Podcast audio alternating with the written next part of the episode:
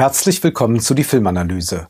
Heute geht es nicht um einen Film, sondern es geht um die Diversity-Inklusionsrichtlinien der Amazon Studios. Und ich verspreche es schon mal, das wird totaler Unsinn, was uns diese Richtlinien da zu sagen haben. Aber ich denke, es ist wichtig, darüber zu sprechen, auch wenn diese Richtlinien jetzt schon ein paar Wochen alt sind, sie aber jetzt gerade heftig debattiert und rezipiert werden. Und wichtig ist es auch, weil Amazon eine solch enorme Marktmacht hat. Und man kann davon ausgehen, dass das die Filmwelt prägen wird, sie verändern wird. Wahrscheinlich werden auch viele Studios nachziehen. Und was wir hier erleben können, ist eigentlich, dass die Kunst angegriffen wird, dass sie eingeengt wird, dass sie festgezurrt wird und der Schauspielberuf wird mit Füßen getreten. Das Regelwerk zeugt von einer falschen und eigentlich sehr verlogenen Identitätspolitik, die keineswegs mehr Vielfalt schafft, sondern eigentlich das Gegenteil. Es ist eine Attacke auf die Fantasie, auf die Fiktion, auf das, was wir lieben, nämlich Filme. Wenn wir uns diese Richtlinien ansehen, dann müssen wir auch über das Wesen des Schauspielberufs sprechen, aber dazu gleich mehr. Vor einigen Wochen wurde also dieses Regelwerk veröffentlicht. Inclusion Policy und Inclusion Playbook heißen diese beiden Texte. Und es geht dabei nicht nur um Eigenproduktion. Das heißt auch, diese Richtlinie wird 2021 in den Vereinigten Staaten für First Look und Gesamtverträge sowie für diejenigen, die an unseren eigenen Produktionen Amazon Originals arbeiten, in Kraft treten. Das ist erst einmal ein Dokument, das sich gegen Stereotypisierung wendet, wenngleich man immer fragen muss, äh, ja, ist es jetzt gute oder schlechte Stereotypisierung? Wo geht eigentlich die Stereotypisierung einen Weg? Die so überaffirmativ ist, dass wir es dann mit einer Auflösung des Stereotyps zu tun haben. Aber solche Nuancen kennt natürlich ein Regelwerk nicht und das ist schon das besonders Schwierige daran. Man kann die Kunst mit all ihren Ambivalenzen, mit ihrer Pluralität ganz schwer auf Regeln festmachen. Man sieht ja auch immer, wenn es irgendwelche Versuche gibt, irgendein Manifest gibt, woran man sich als Filmemacher zu halten hat, dann sehen wir da, wo die Grenzen überschritten werden, wo die Regeln gebrochen werden, da entsteht eigentlich die Kunst. Es geht darum, die Darstellung von Minderheiten zu fördern, mehr Repräsentanz zu schaffen, aber man will diese Darstellungen auch verstärkt überprüfen, wie es in dem Schreiben heißt. Und dann ist da zu lesen, Amazon Studios wird jedem Unternehmen eine Berichtsvorlage zur Verfügung stellen, um anzugeben, ob die Erwartungen erfüllt wurden. Dieser Bericht muss innerhalb eines Monats nach Beendigung der Hauptaufnahmen eingereicht werden und wird Folgendes enthalten. Erstens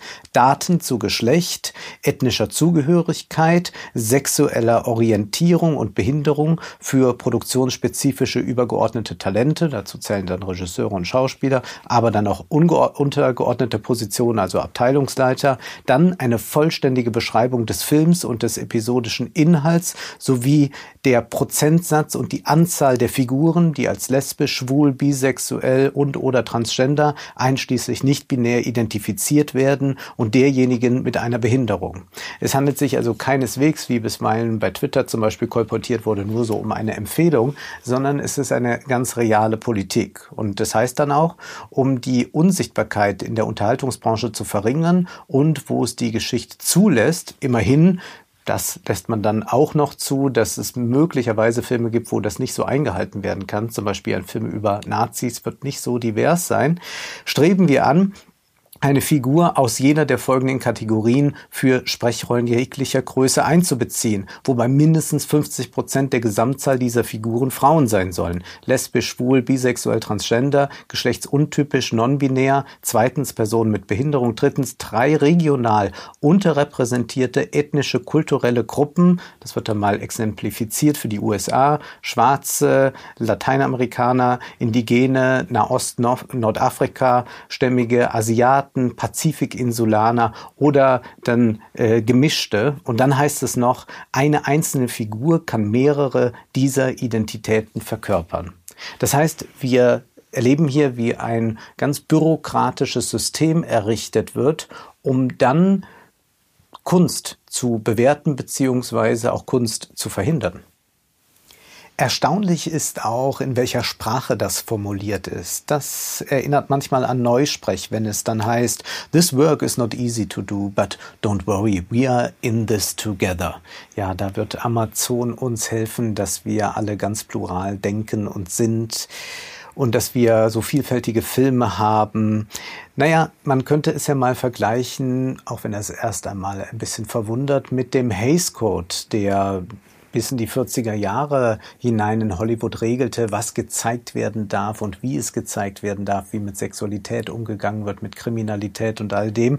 Das war ein sehr, sehr repressiver äh, Regelsatz, der aber verbindlich war, aber in einer Sprache des Verbots geschrieben, so dass clevere Regisseure auch immer wieder die Möglichkeit hatten, diesen Hays Code zu unterminieren, äh, da in gewisser Weise Rebellen zu sein.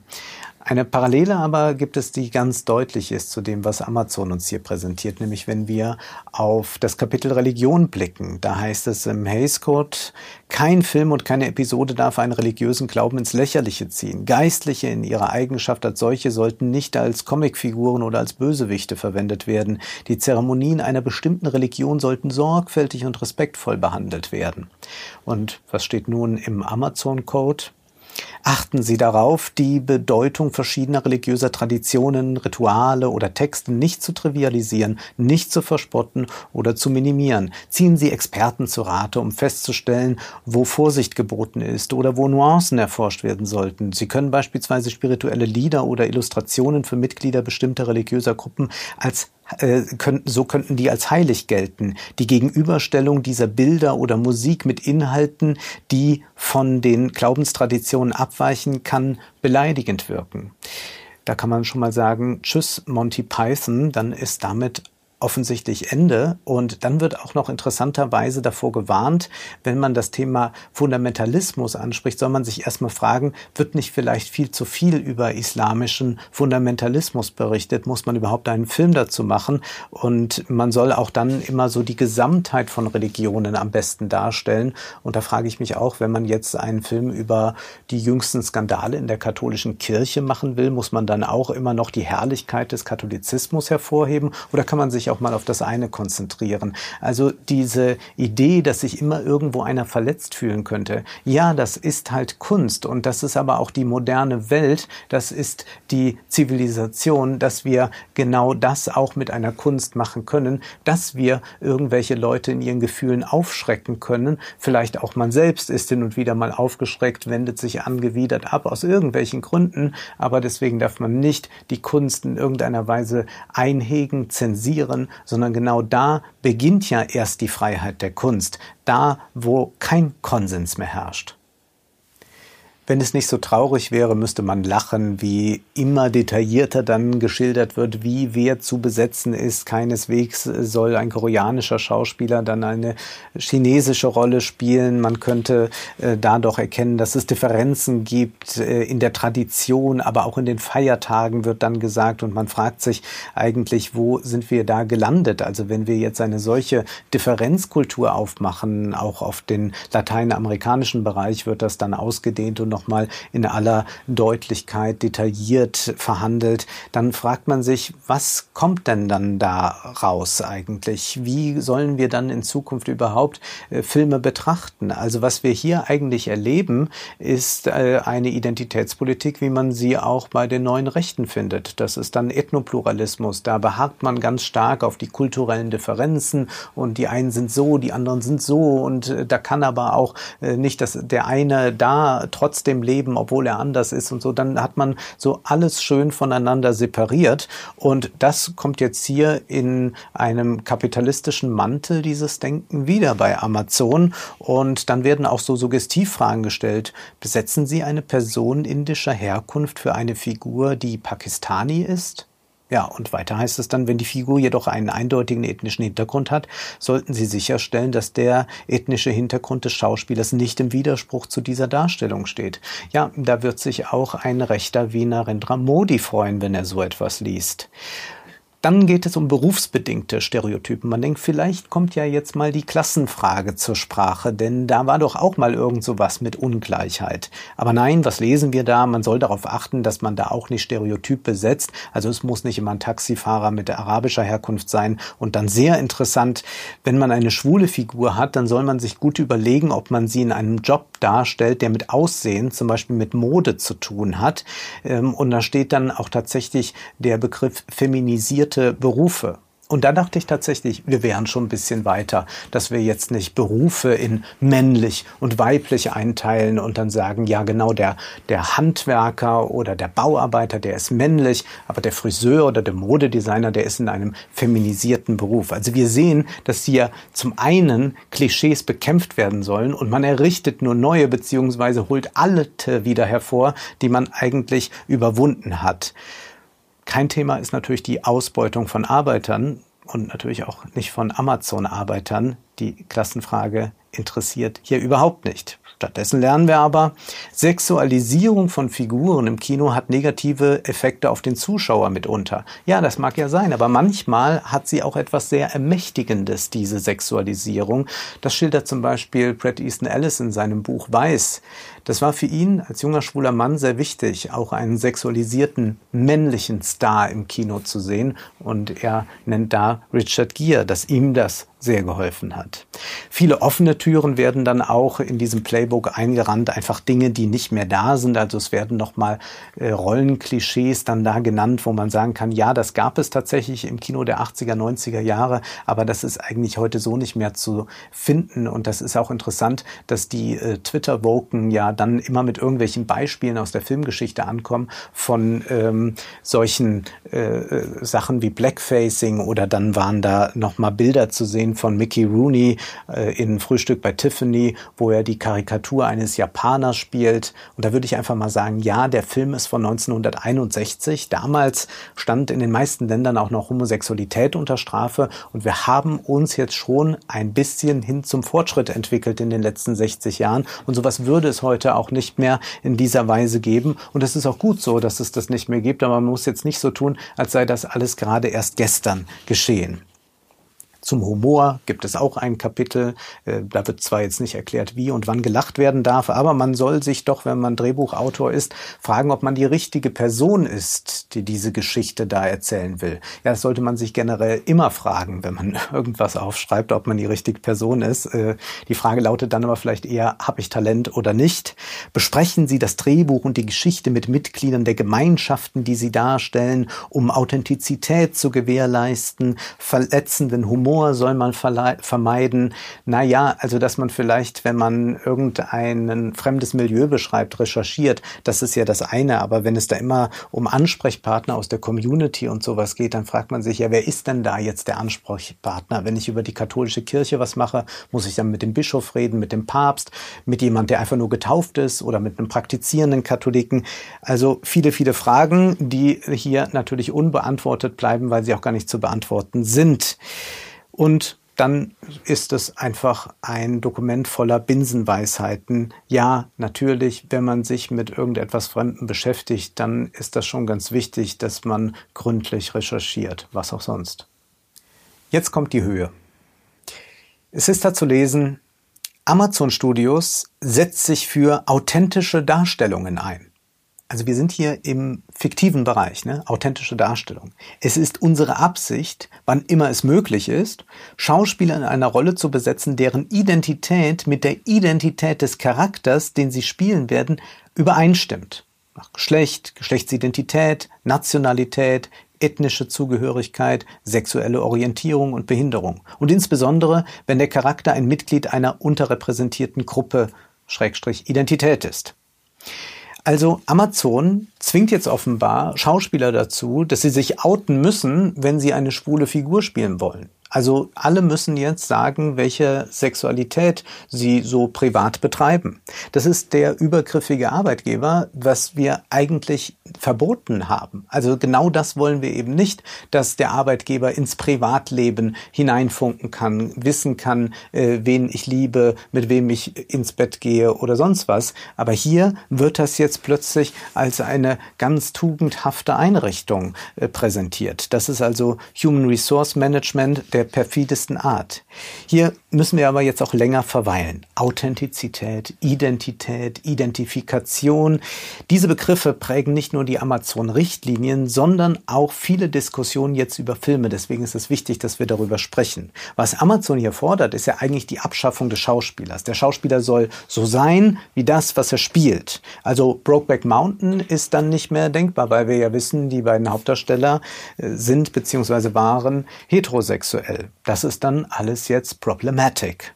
Oder eine lesbische Schauspielerin, die eine heterosexuelle Figur spielt. Auch das ist dann problematisch. Ähm, wie ist es dann eigentlich mit einem Mann, der eine Transperson spielt, wie in Lawrence Anyways? Das ist ein großartiges Werk, ein Film, der wirklich sehr, sehr viel tut zum Verständnis äh, der äh, Transproblematik. Aber das ist dann auch alles nicht mehr erlaubt. Es ist ja ganz interessant, dass es ja in Deutschland Schauspieler gab, die sich geoutet haben. Es Act Out äh, war diese Kampagne und da haben ja gerade sehr viele dieser Schauspieler eingefordert, dass auch wenn sie sich jetzt outen, natürlich alles spielen können und jetzt nicht darauf festgelegt werden wollen, dass sie jetzt immer die lesbische Figur spielen müssen oder immer die schwule Figur spielen müssen. Und interessant ist auch, dass hier Nationalität nochmal vorkommt da sind wir doch eigentlich auch in der Moderne angekommen, dachte ich.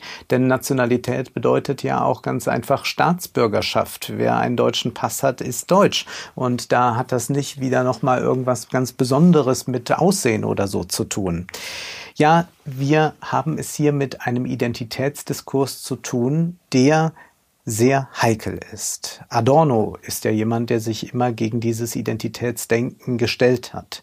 Und er sah da auch in der Kunst eine Kraft, gegen dieses Identitätsdenken anzugehen. Er sagte, es geht darum, eine ästhetische Identität zu schaffen. Ästhetische Identität soll dem Nicht-Identischen beistehen, dass der Identitätszwang in der Realität unterdrückt. Also dieser Zwang, sich festlegen zu müssen, das zu sein. Denn man ist ja nie nur jüdisch, lesbisch, weiß. Und deshalb ist der Schauspieler auch so eine wichtige Figur für eine moderne Gesellschaft und verdeutlicht uns auch, was eigentlich den Menschen ausmacht, nämlich zu sich in Distanz zu treten, mit sich zu spielen. Es gibt ja diesen berühmten Text aus dem 18. Jahrhundert von Diderot, das Paradox des Schauspielers. Und da geht es um Schein und Sein. Und das Paradoxe ist, die Wirkung des Schauspielers ist dann besonders groß, wenn er eine Figur spielt, die nichts mit ihm zu tun hat. Die Authentizität entsteht bei einer Figur, wenn der Schauspieler nicht authentisch ist. Er tut so, als ob, aber er hat die Techniken, um das richtig gut zu tun. Und weil er gerade nicht selbst betroffen ist, gerührt ist, kann er das Publikum rühren. Schauspieler, sagt dann auch Diderot, sollen nicht empfinden, sondern sie sollen ihr Handwerk beherrschen. Das Theater und auch der Film sind transformatorische Orte. Wenngleich das beim Theater noch ein bisschen stärker ist. Auf dem Theater könnte ich mit einem Anzug auftreten und sagen, ich bin Lady Macbeth und es gibt die Verabredung mit dem Publikum, dass das Publikum das glaubt. Genauso kann die Bühne auch komplett leergefegt sein und da kann einfach gesagt werden, wir sind hier in Versailles und das Publikum glaubt das. So funktioniert es im Film nicht ganz. Das ist schon näher am Realismus dran und auch näher an der Typbesetzung. Aber natürlich geht es jetzt nicht darum, dass man einfach nur etwas Dokumentarisches macht. Und wir werden ja auch, wenn wir uns die Filmgeschichte betrachten, immer wieder merken, dass man Identität nicht so fixieren kann. Wie ist es da mit einem Schauspieler wie Omar Sharif, der Ägypter ist, aber dessen Eltern äh, syrisch-libanesisch sind und der dann aber Dr. Chivago spielt? Auch das ist ja nichts, wo man sagen kann, oh Gott, das ist ja eine schlimme kulturelle Aneignung. Oder wie ist es mit dem deutschen Schauspieler Errol Sander? Der ist zwar türkischer Herkunft, spielt aber fast nie Rollen, in denen er eine türkische Figur spielt. Das Star-System hat in der Vergangenheit tatsächlich Rassismen produziert. Und mit Star-System ist gemeint, man hatte wenige Leute und die wurden überall besetzt und dann hat man die natürlich auch mitunter dunkel angemalt, um irgendwelche äh, Rollen zu spielen, die sie nicht hätten spielen sollen. Aber man hat so sehr auf die Stars gesetzt, gesagt, die machen uns das Kino voll, deswegen machen wir das. Das Starsystem gibt es in dieser Weise nicht mehr. Das hat sich stark ausdifferenziert und wir haben heute viele Erfolgsfilme und Serien, die gar nicht mehr mit Stars in dem Sinne auskommen. Da haben wir eine viel größere Vielfalt und natürlich besteht kein Grund äh, darin, Blackfacing zu machen, zumal es beim Blackfacing ja auch eine ganz klare rassistische Tradition gibt, die deshalb nicht mehr aufgegriffen werden soll. Aber es wird dann schon irgendwann fraglich, wenn man sagt, wir wollen jetzt genau die Nationalität immer festlegen. Also es wäre natürlich auch kein Problem, wenn ein Omar Sharif einen Russen spielt und das dürfte es auch heute nicht sein. Aber was ist jetzt nun mit dieser authentischen Darstellung, die gefordert wird, mit der Identifikation? Nehmen wir doch mal einen Schauspiellehrer, der ganz entscheidend für Hollywood ist, nämlich Stanislavski. Der beschäftigt sich ja auch mit der Frage, wie kann es eigentlich sein, dass so ein Schauspieler alles spielen kann? theoretisch, denn er ist ja auch nur so eine Person. Und da sagt er, die Kunst und die Psychotechnik des Schauspielers müssen darauf hinzielen, auf natürlichem Wege die Samenkörnchen der angeborenen menschlichen Qualitäten und Laster in sich aufzunehmen und sie dann für diese oder jene Rolle großzuziehen und zu entwickeln. Gemeint ist also, wir haben natürlich ein Fundus an Emotionen, die nicht so stark ausgeprägt sind wie zum Beispiel bei einem Hamlet. Aber wir können, wenn wir die Rolle Hamlet spielen wollen, diese Emotionen groß machen, können sie zum Leben erwecken und können damit dann eine Rolle füllen. Es äh, geht darum, dass man diese Emotionen eigentlich immer neu kombinieren kann. Stanislavski vergleicht das mit Noten. Es gibt nur ein paar Noten, aber man kann ganz verschiedene äh, Melodien daraus formen. Und wichtig sei auch das emotionale Gedächtnis. Bei ist es ja so, dass der Schauspieler etwas möglichst authentisch darstellen kann dadurch, dass er auf eine Emotion, die er tatsächlich erlebt hat, zurückgreift. Das muss aber dann nicht genau für diese Situation auch diese Emotion sein.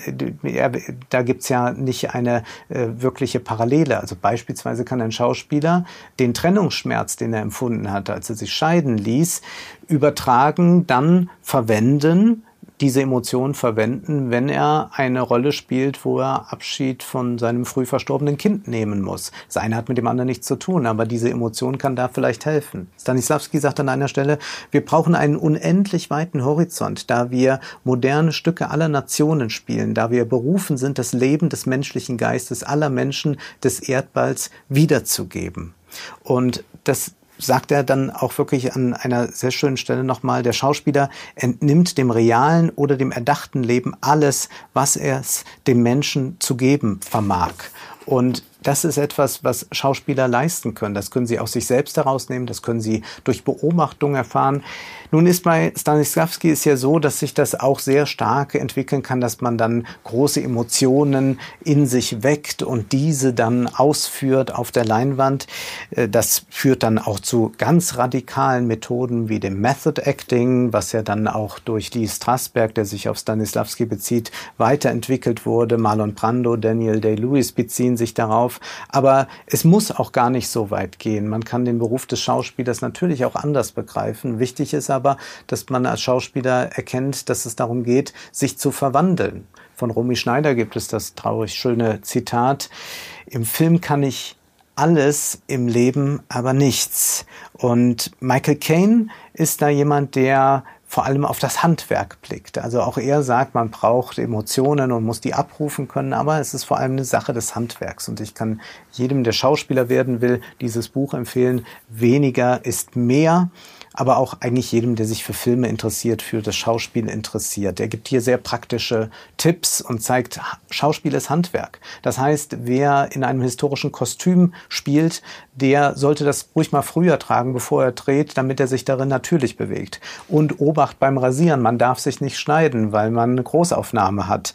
Oder es geht darum, emotionale Kontinuität zu erreichen. Man hat einen Außendreh, hat eine totale, es gibt eine furiose Abschiedsszene, und dann gibt's aber ein Close-up, das wird drei Tage später im Studio gedreht. Dann muss man diese Emotion wiederherstellen können. Das hat mit Identifikation dann wenig zu tun.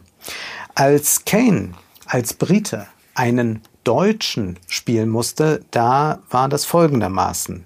In The Last Valley habe ich einen Deutschen gespielt. Hierbei war die größte Gefahr natürlich die, einen Deutschen so zu spielen wie jemand, der versuchte, einen deutschen Akzent nachzumachen. Also beschloss ich, meine Figur als Deutschen zu spielen, der versucht, perfektes Englisch zu sprechen. Ich lieh mir Aufnahmen mit Dialekten aus und hörte sie mir einige Tage lang nonstop an. Dann dachte ich gar nicht mehr daran und versuchte stattdessen gutes Englisch zu sprechen, aber mit einem grundlegend deutschen Sprachmuster. Ich finde, das hat ziemlich gut funktioniert. Ja, und weiteres sagt uns hier Kane zu unserer Amazon-Thematik. Wie erschafft man denn eigentlich eine Figur, die man selbst nicht ist? Manche haben ja immer gesagt, der ist wie Alfie, wie dieser Frauenheld, der bisschen tragische. Und er sagte, nee, mit Alfie hatte ich eigentlich nichts zu tun. Er sagt, man muss als Schauspieler versuchen, eine Figur zusammenzusetzen aus dem, was man vielleicht kennt, was man schon beobachtet hat. So musste er Frank spielen, einen Universitätsprofessor, der aber auch Alkoholiker war.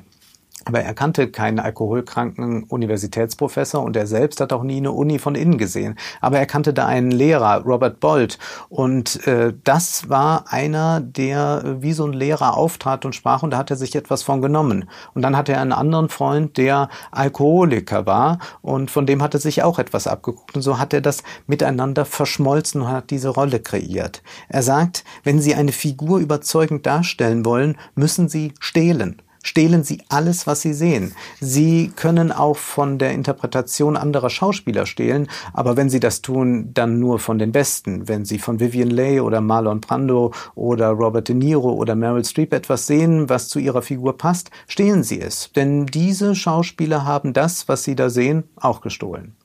Und es ist äh, sehr schön, dass er nochmal deutlich macht, dass diese Idee der Authentizität im Film nicht funktioniert, dass man sagt, also eine schwule Figur äh, kann eigentlich nur authentisch von einem schwulen Schauspieler dargestellt werden. Vielleicht ist das Gegenteil der Fall. Er bringt hier eine schöne Anekdote. Er sagt, es ist eine seltsame Situation, aber im Film ist ein Mensch ein Mensch und nicht Schauspieler. Und dennoch brauchen sie einen Schauspieler, um diesen Menschen darzustellen. Als ich vor etwa 20 Jahren The Ipcress File machte, hörte ich den Regisseur Sid Fury sagen, ich brauche einen echten Metzger für diese Rolle. Jemand schlug vor, einen richtigen Metzger zu engagieren, der auf authentische Weise Fleisch zerlegen kann. Fury antwortete, wenn ich einen guten Schauspieler habe, habe ich einen echten Metzger. Wenn ich einen richtigen Metzger habe, versteift er sich in dem Moment, wo ich ihn vor die Kamera stelle und ich habe einen schlechten Schauspieler. Ja, das ist eigentlich das Entscheidende, dass es doch um diese Verwandlung geht und dass es eine Kunst ist, sich in eine andere Figur zu verwandeln, aus sich herauszutreten. Die Amazon Studios torpedieren aber die Schauspielkunst und letztlich auch die Vielfalt des Menschlichen unter dem Deckmantel von Diversity. Menschen werden hier zu sexuellen Bekenntnissen gezwungen. Dabei wird der Film äh, nicht vielfältiger durch solche Regeln, sondern er wird gerade vielfältiger. Wir können das überall beobachten. Und warum? Weil das Publikum auch ein vielfältigeres ist, weil wir globale Filmmärkte haben, die nicht bedient werden können mit Figuren, die alle nur weiß sind. Wer aber Kunst in Regeln pressen will, der verstümmelt die Kunst. Gute Schauspielerei ist eine Lüge, aber wenn sie gut ist, eine sehr wahrhaftige. Ein Spiel mit dem Schein, dass uns von unserem essentialistischen Sein und Denken befreit. Das Schubladendenken wird hier jetzt zur Regel erklärt. Und das ist eine Katastrophe für die Schauspieler und die Zuschauer. Wir schauen dann nur noch durch die Identitäts- und Authentizitätsbrille, aber sehen nicht mehr. Das war die Filmanalyse mit Wolfgang M. Schmidt. Ihr könnt den Podcast finanziell unterstützen. Entweder unter www.paypal.me-filmanalyse oder unter der in der Beschreibung angegebenen Bankverbindung. Vielen Dank.